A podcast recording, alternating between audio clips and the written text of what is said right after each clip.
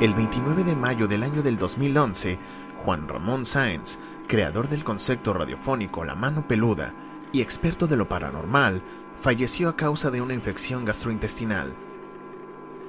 Dicha enfermedad ocasiona dolores abdominales, vómitos, fiebres, complicaciones cardíacas y en algunos casos la muerte.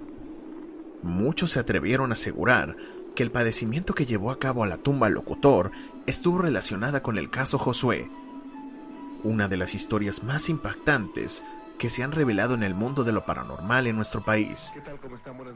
Josué, el cual se declaró satanista, contactó a Sainz en el año del 2002 por medio de su programa de radio La Mano Peluda, en el que relató cómo había llevado a cabo un pacto diabólico para obtener bienes, sacrificando a cambio a su abuela, Años después, en el programa Extranormal, transmitido por la señal de TV Azteca, realizó lo que sería la última entrevista del fallecido especialista del mundo sobrenatural. ¿Qué piensas tú? ¿Qué fue lo que causó su muerte? ¿Acaso fueron fuerzas sobrenaturales? Déjalo en la caja de comentarios y haznos saber lo que piensas. ¿Qué fue la causa que lo mató? Donde quiera que esté, siempre lo recordaremos. Eh, a la edad de, 14 años, eh, mi familia entró en una crisis económica severa.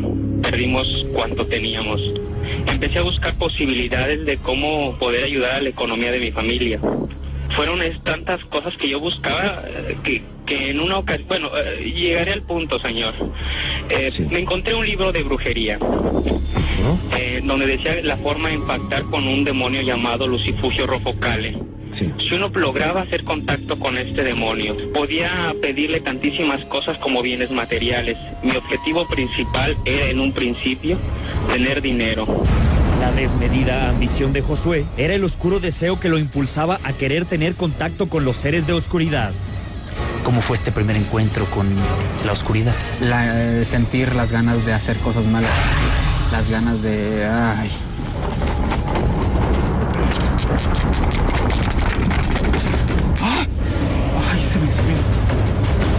Pronto Josué estaba recibiendo ataques de los seres malignos que lo rodeaban.